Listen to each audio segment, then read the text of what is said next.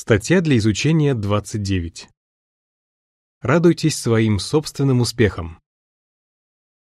Эта статья будет обсуждаться на неделе от 20 сентября. Ключевой текст. Каждый пусть покажет свое собственное дело, и тогда у него будет повод радоваться, глядя только на себя, не сравнивая себя с другим. Галатам 6.4. Песня 34. Ходи в непорочности. Обзор. Иегова нас ни с кем не сравнивает. А вот мы порой это делаем, из-за чего можем относиться к себе чересчур критично. В этой статье мы обсудим, почему человек, который сравнивает себя с другими, вредит самому себе. Кроме того, мы узнаем, как можно помочь членам своей семьи, а также братьям и сестрам в собрании, научиться смотреть на себя глазами Иеговы. Абзац первый. Вопрос.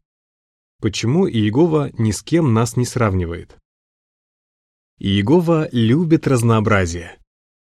Всевозможные растения, животные, многообразие человеческой семьи – все это служит ярким тому подтверждением. Каждый из нас уникален. Поэтому Иегова нас ни с кем не сравнивает. Он знает, какие мы и что в нашем сердце.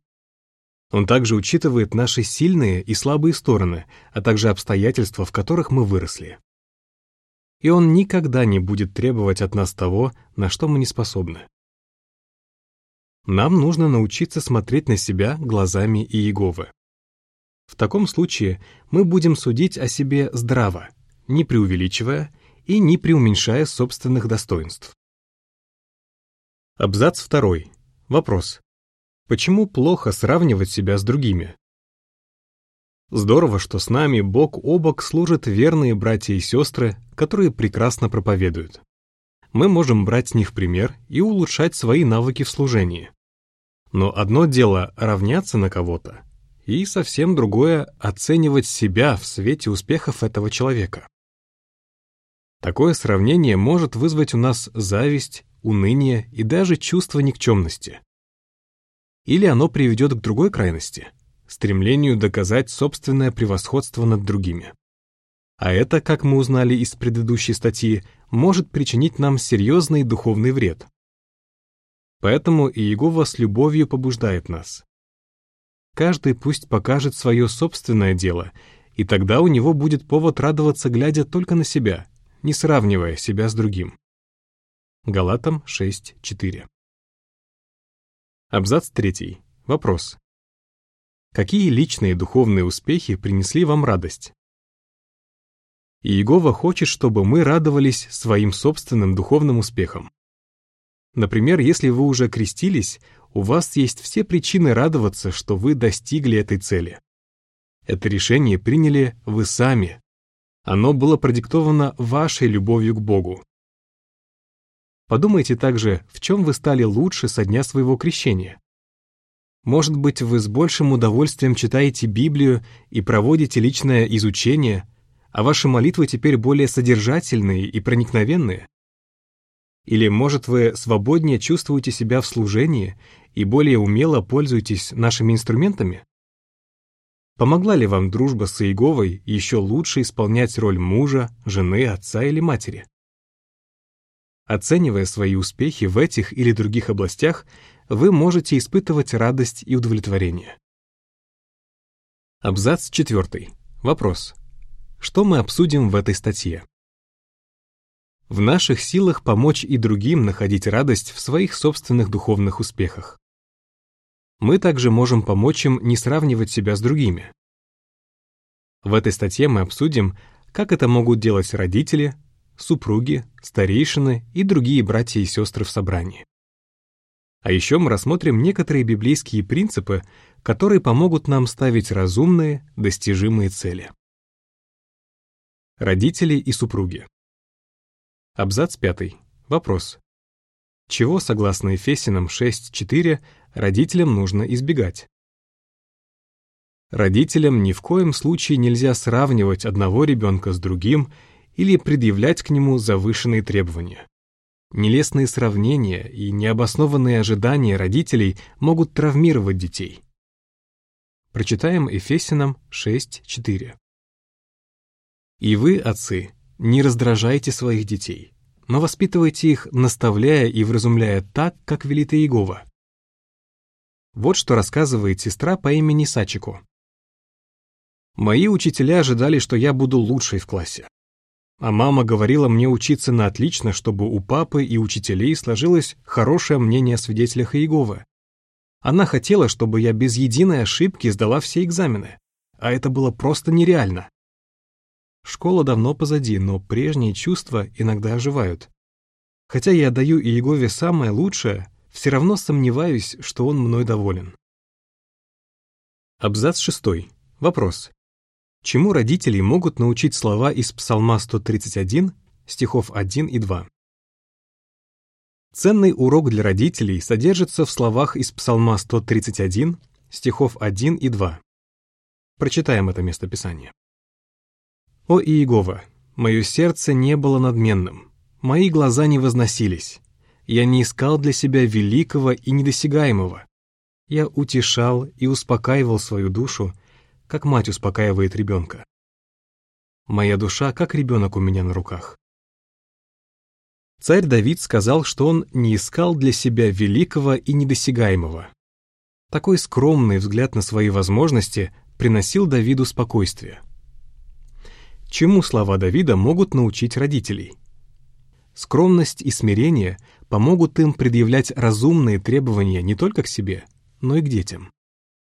Нужно учитывать сильные и слабые стороны ребенка и помогать ему ставить перед собой достижимые цели. Благодаря этому он будет чувствовать себя любимым. Сестра по имени Марина вспоминает. «Мама никогда не сравнивала меня ни с моими тремя братьями, ни с другими детьми. Она всегда говорила мне, что все люди по-своему одарены, и Иегова любит каждого из нас. Поэтому у меня редко появляется желание с кем-то себя сравнивать. На иллюстрации. Во время семейного поклонения родители хвалят каждого ребенка за его вклад в строительство модели ковчега. Подпись к иллюстрации. Родители, заверяйте каждого ребенка в том, что вы замечаете и цените его усилия. Абзацы 7 и 8. Вопрос. Как муж может оказывать честь своей жене? Мужья-христиане должны оказывать честь своим женам, то есть относиться к ним с особым вниманием и уважением. Муж оказывает жене честь тем, что отводит ей в своей жизни особое место. Он не станет требовать от нее того, чего она не в силах сделать. И, разумеется, он никогда не будет сравнивать ее с другими женщинами. Почему нельзя этого делать? Рассмотрим пример сестры по имени Роза, муж которой не служит Иегове. Его бессердечные сравнения подорвали самооценку Розы. Но это еще не все. Она делится. Теперь мне нужно, чтобы кто-то постоянно напоминал мне, что Иегова меня ценит. Мужья-христиане относятся к женам совсем по-другому. Они оказывают им честь, потому что понимают, от этого зависит семейное счастье и их собственные взаимоотношения с Иеговой. Сноска. Хотя здесь говорится о мужьях, Многие принципы, применимые к женам. Конец сноски. Муж, который уважает свою жену, заверяет ее в своей любви, делает ей комплименты и говорит о ней другим только хорошее. Муж Катерины, упомянутый в предыдущей статье, относится к ней именно так. Это помогает ей бороться с низкой самооценкой. В детстве мама Катерина то и дело придиралась к ней и часто сравнивала ее с другими девочками, включая ее подруг. В результате Катерина привыкла сравнивать себя с другими, и ей было трудно избавиться от этой склонности даже после того, как она стала свидетелем Иеговы. Но муж помог ей научиться смотреть на себя более объективно.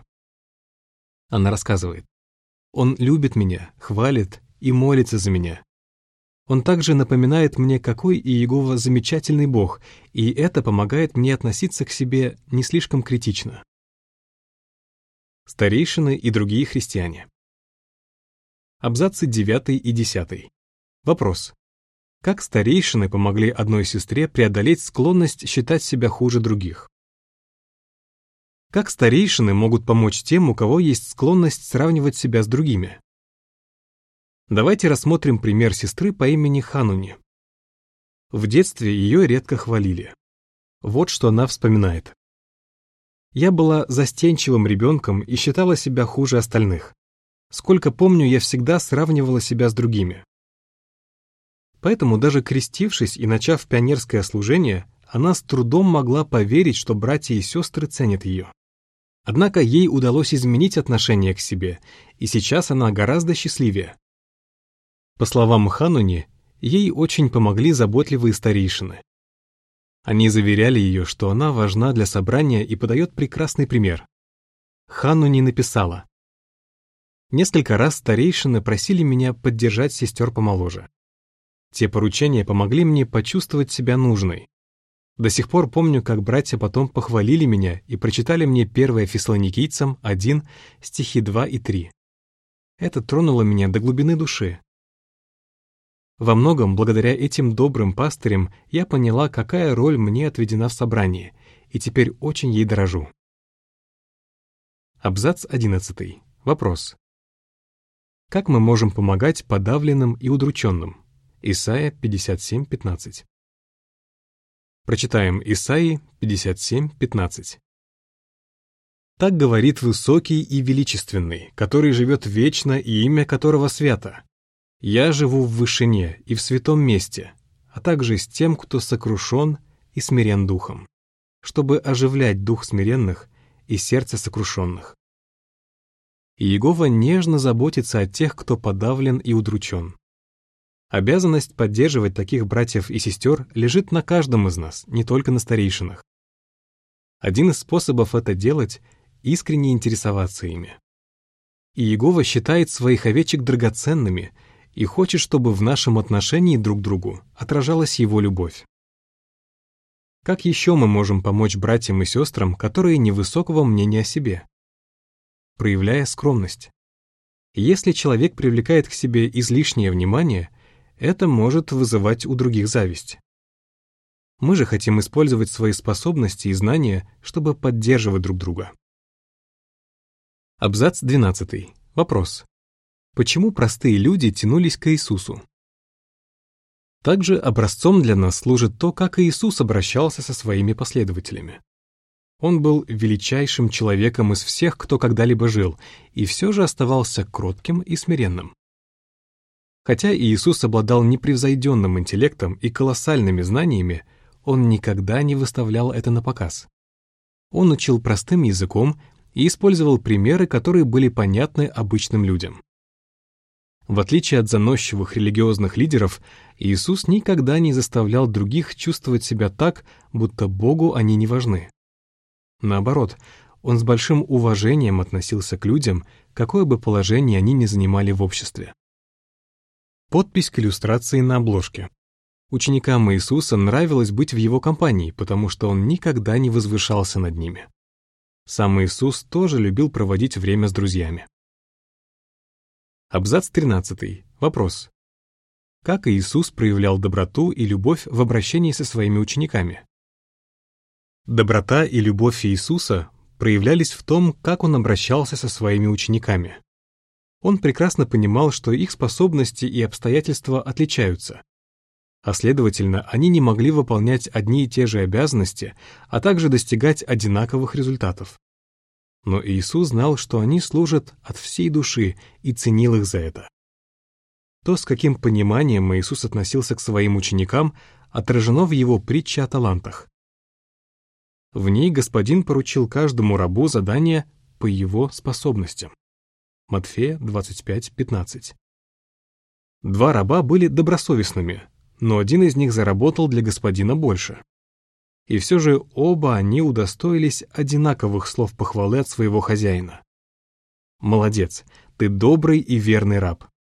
Матфея 25, стихи 21 и 23. Абзац 14. Вопрос. Как в обращении с другими мы можем подражать Иисусу? Доброта и любовь Иисуса проявляются и в том, как Он обращается с нами.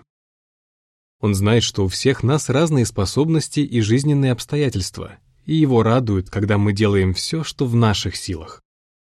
Нам нужно относиться к другим точно так же. Нельзя допускать, чтобы из-за нас у брата или сестры появлялось чувство никчемности или вины за то, что они не могут делать столько же, сколько другие. Вместо этого давайте искать случая хвалить наших братьев и сестер за то, что они служат Иегове от всей души. Ставьте достижимые цели. Абзацы 15 и 16. Вопрос. Как одной сестре помогло то, что она ставила перед собой разумные цели? Духовные цели задают ориентиры в нашей жизни и придают ей осмысленности. Но есть один важный нюанс. Цели нужно ставить, исходя не из чужих обстоятельств и способностей, а из наших собственных. Иначе мы будем только разочаровываться и делать хуже сами себе. Рассмотрим пример пионерки по имени Мидори. Отец Мидори, не свидетель, постоянно унижал ее тем, что сравнивал с младшими братом и сестрой и одноклассниками. «Я чувствовала себя пустым местом», — говорит Мидори. Но став взрослой, она смогла обрести уверенность в себе. Мидори продолжает. «Каждый день я читаю Библию, чтобы Иегова утешал меня и заверял в своей любви. Кроме этого, она ставит перед собой разумные цели, рассказывает о них в молитве и просит Иегову помочь ей достигать их. Благодаря этому Мидори может радоваться своим собственным духовным успехам. На иллюстрации. Сестра, которая одна воспитывает сына дошкольного возраста, планирует послужить подсобным пионером. Она рада, что у нее получилось притворить свой план в жизнь. Подпись к иллюстрации. Ставьте разумные цели, и их достижение принесет вам радость и дальше делайте в служении Иегове то, что в ваших силах. Абзац 17. Вопрос. Как мы можем и дальше обновлять свой образ мыслей и с каким результатом? Чтобы перестать относиться к себе чересчур критично, требуется время. Поэтому Иегова побуждает нас и дальше обновлять свой образ мыслей. Ефесянам 4.23. Для этого нам необходимо молиться, изучать Божье Слово и размышлять над прочитанным. Просите Иегову помочь вам сделать это неотъемлемой частью вашей жизни. И тогда, благодаря действию Святого Духа, вы перестанете сравнивать себя с другими. Иегова также поможет вам замечать в себе любые проявления зависти или тщеславия и быстро избавляться от этих некрасивых черт личности. Абзац 18. Вопрос. Чем вас утешают слова из второй летописи 6, стихов 29 и 30? Прочитаем вторую летопись 6, стихи 29 и 30.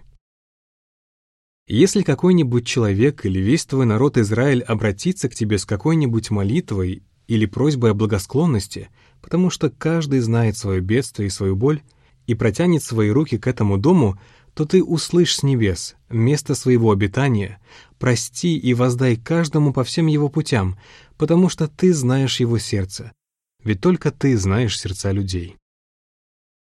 И Иегова знает, что у нас на сердце. Также ему известно, какую тяжелую и упорную борьбу мы ведем с духом этого мира и собственными недостатками. Видя это, Иегова проникается к нам еще большей любовью. Абзац 19. Вопрос. Как Иегова описывает свои чувства к нам? Чтобы показать свое нежное отношение к нам, Иегова использует пример мамы и ее малыша. Вот что рассказывает сестра по имени Рэйчел. Моя дочка Стефани родилась недоношенной. Когда я впервые увидела ее, она была такой крохотной и беспомощной. Первый месяц своей жизни ей пришлось провести в больнице, но врачи позволяли мне каждый день брать ее на руки. Те моменты были наполнены нежностью и тесно связали нас друг с другом. Сейчас Стефани 6 лет, и она меньше своих ровесников. Но с каждым днем я люблю ее все сильнее, ведь она так боролась за свою жизнь и принесла мне столько счастья.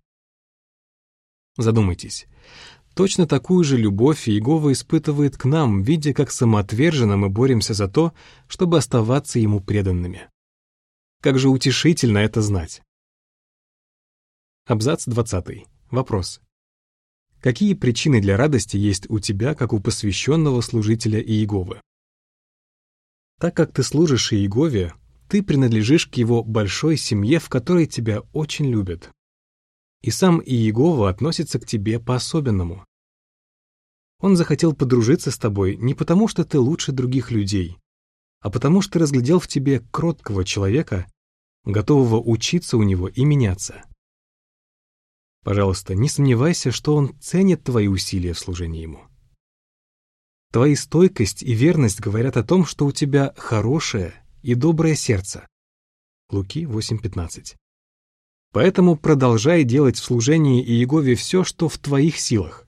Тогда у тебя будут все причины радоваться, глядя только на себя. Как бы вы ответили? Как родители могут помогать детям радоваться их собственным духовным успехам? Как старейшины могут помогать братьям и сестрам чувствовать, что их любят и ценят в собрании? Почему мы можем радоваться, отдавая Иегове все, что в наших силах? Песня 38. Бог наделит тебя силой. Конец статьи.